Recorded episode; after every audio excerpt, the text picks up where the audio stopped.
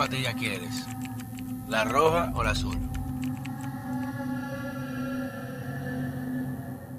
Señores, bienvenidos a otra entrega de este su canal de YouTube, Pedro Manuel Casals, el cuarto bate.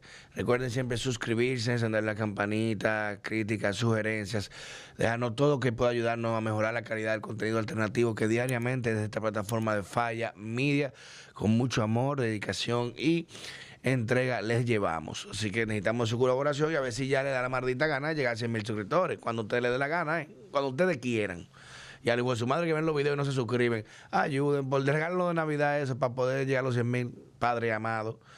Miren, en un país como este donde tema mata tema, aquí uno viene con un tema que viene preparado del otro día eh, a, desarrollarlo y tiene que entonces venir, bla, bla, otro tema, pues ya aquí la atención es, como Nemo como Dory, es memoria pecadito, cambiamos de una página a otra rapidísimo.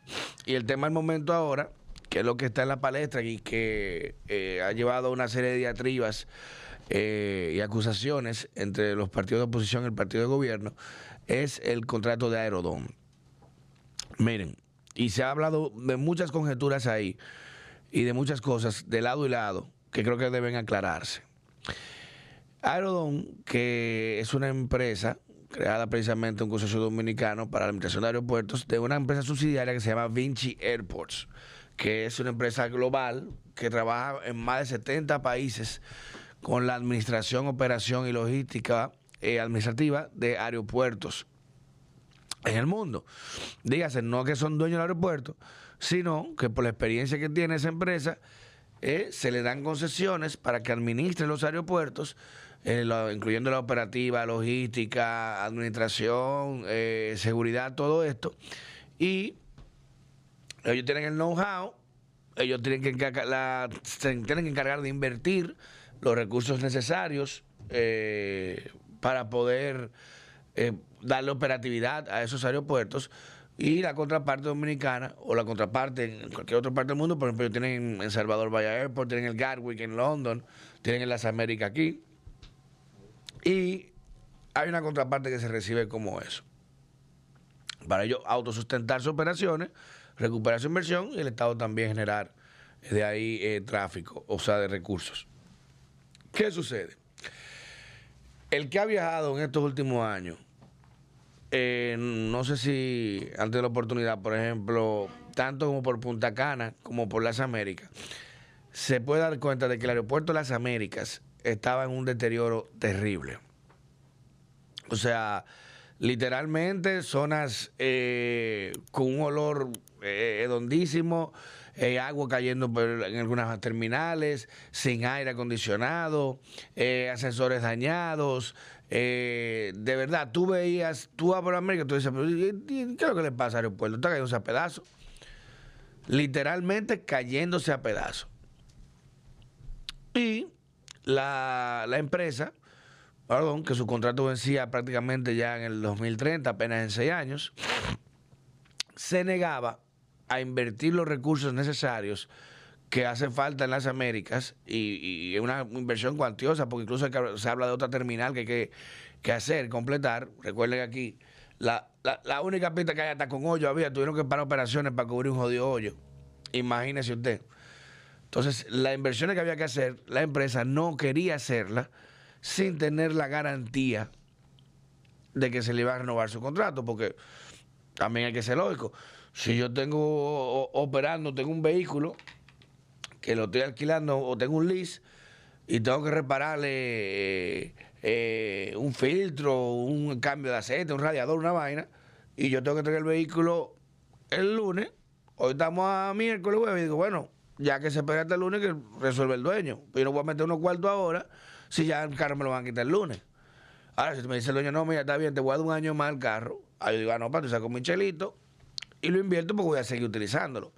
Esa es una lógica comercial no eh, racional, eso no, se puede discutir. Ah, no, que tengan que invertirlo como quieran Sí, yo entiendo que sí. Creo que sí, que debieron, no debieron esperar hasta ahora para hacer eso. Pero de allá decir que se ha hecho un tema sin transparencia o que como se quiere poner, creo que hay que tener mucho cuidado más que esa empresa eh, que cotiza en mercados internacionales se cuida bastante de precisamente los países que opera tener mucho, mucha transparencia específicamente en las negociaciones para evitar que le afecte operaciones en otros países donde también tiene contratos. ¿Ok? ¿Qué sucede?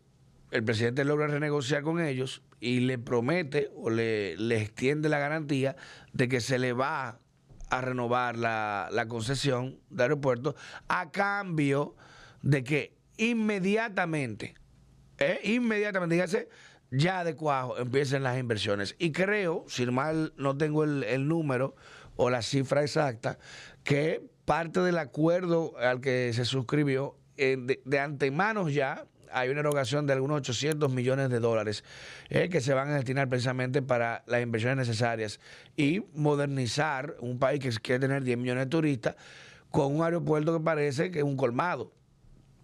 Modernizar el aeropuerto para tener un aeropuerto de estándar internacional y que permita también ampliar las operaciones aeronáuticas a nuestro país. Porque en la medida que el aeropuerto crezca y, haya más terminales mejores, vendrán más aerolíneas también que quisieran tener operaciones aquí, pero quizás por la, la, vulnerabilidad o por eso mismo el deterioro que había, no iban a instalarse aquí directamente o, de manera oficial. Ahora, el Estado a partir de eso también, de la inversión que va a recibir, tengo entendido que se negoció un pago adicional que va a recibir mensualmente que antes no estaba estipulado. Y obviamente este tipo de contratos, ah, que el, presidente empeñó el país a, 50 años. Ese tipo de contratos no se dan. vamos un año y renovamos mañana, porque no, es rentable para la empresa operadora que va a disponer tantos fondos. Los mínimos que se ese tipo de contratos esas concesiones son a 15 años. En lo que tú llegas, a la logística, el know-how, la operatividad, hace estudios de, de, energía industrial a ver qué procesos se pueden mejorar, todo eso, no se hace eso de que en uno o dos años, obviamente. Ahora, lo que yo no quisiera pensar, y ese es con todo el derecho la duda que se ha generado, es de que los fondos que se están recibiendo de este contrato y la premura con la que se ha realizado, que entiendo que es correcta en el sentido de que había que modernizar ese jodido aeropuerto, que cada vez da más vergüenza cuando uno va ahí, hasta para ver en la maleta, la sola terminal de recogido. Una locura. Había que garantizar que se moderniza el aeropuerto. Eso estamos claros todo el mundo. Y de que la empresa tenía que poner los fondos. Lo que yo no quiero es que esos fondos se usen para campaña ahora. Que es lo que todo el mundo asustado. Por eso tuve que estar en el Diablo Club. No, Leonel no te encontró el contrato. Dije no, que el contrato es leonino, que es transparencia. Ni a ver Madrid tampoco. Es porque saben que esos fondos, pan, coño, si caen ahora, hey, eh, dan asustados, porque hay cuarto para campaña y cuarto bueno, en verde. Porque si Leonel fuera presidente, no va a coger ese dinero. Si Abel fuera presidente, no lo va a coger tampoco ahora en diciembre. Claro que sí. Y vi unas declaraciones muy desafortunadas de Abel Martínez que reflejan el eterno subdesarrollo político en el que vivimos en nuestra fauna, eh, eh, en este zoológico de país condenados al subdesarrollo, de que si él llega a la presidencia va a desconocer ese contrato. Y que el dinero recibido lo va a computar como aporte de campaña al presidente Luis Abinader. O sea, oiga eso, un candidato presidencial de uno de los principales partidos de oposición dice que si llega al gobierno, él va a desconocer un contrato legalmente suscrito y aprobado. ¿Qué mensaje le dice eso a, la inversión extranjera o a otras empresas? Espérate, pues ese país es una locura, no hay ley ni nada, porque si un presidente llega y dice, cancélame el contrato, pues nos jodimos todo. ¿Qué mensaje del diablo es ese? Hay muchas formas de atacarlo. Dice, mira, nuestro equipo de juristas está elaborando eh, una instancia para impugnar el proceso administrativo de aprobación de ese contrato. Vamos a llevarlo al TCA, vamos a llevarlo al TC, vamos a ver lo que sea. Pero usted no puede decir, yo soy presidente, cancelar el contrato y los cuartos de esto. Porque, ¿dónde está el concepto de continuidad de Estado? ¿Dónde está el concepto de seguridad jurídica?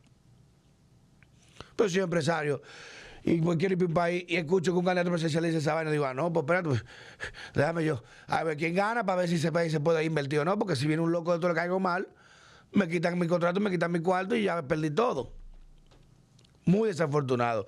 Leonel, por otra parte, dijo que eh, eh, eh, en forma ya más sosegada, más estadista, en sí, dijo que eso es lo que acabo de decir, que él va a impugnar ese contrato, que por la falta de transparencia, son las razones más acorde ¿eh? al ruedo político que estamos viviendo y que no le hacen daño al país.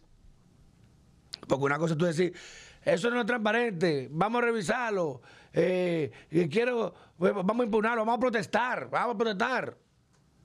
Pero no que tú vas a desconocerlo.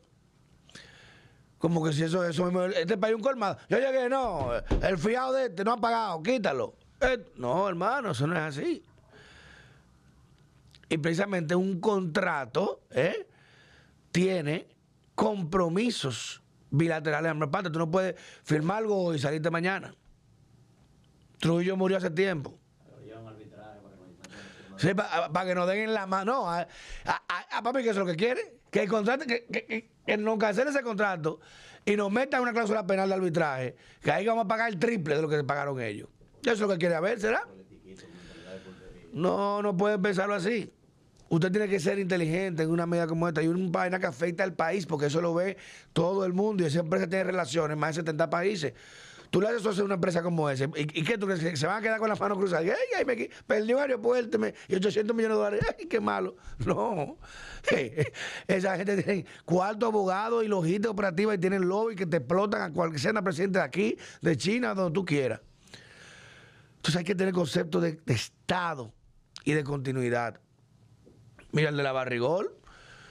El de la Barrigol es un contrato leonino, lesivo, lo que en derecho se llama lesión jurídica. Cuando tú vendes algo, esto que vale eh, mil dólares, y yo lo vendo en 10 dólares, aunque tenga un contrato, se considera lesión el bien jurídico, porque la desproporción que hay entre precio y el valor no es normal. Se considera que yo estaba bruto, me engañaron, pero es una lesión jurídica que me permite a mí atacar el contrato.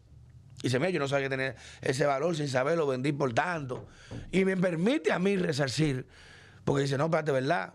Coño, una vaina que de mil dólares lo mandó en 10 dólares. Algo está pasando ahí que no está bien. Y el derecho me lo, me lo, configura así. El de Barrigol era un contrato lesivo. Y, y, padecía de una lesión jurídica contra el Estado Dominicano. Y, el presidente Danilo Medina llegó y nos dijo, y vamos a agarrar el contrato, lo vamos a conocer. No, tuvo que sentarse a negociar. Era nada, eh. cámbiame el dinero y ya, págame más. Y ya. Entonces, eh, por, más que tú veas, no, a la barrigol, le cancelo, y tú verás, para que te exploten.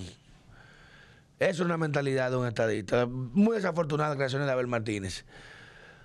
Porque reitero, este país tenemos que dejar de, verlo como, como, dice mi compañero Manuel, como una pulpería, un colmado. Esto es un colmado en Arabacoa. Esto es un colmado arriba en Arabacoa. que, y coge los fiados, vale, pues lo guarda aquí en un cuaderno.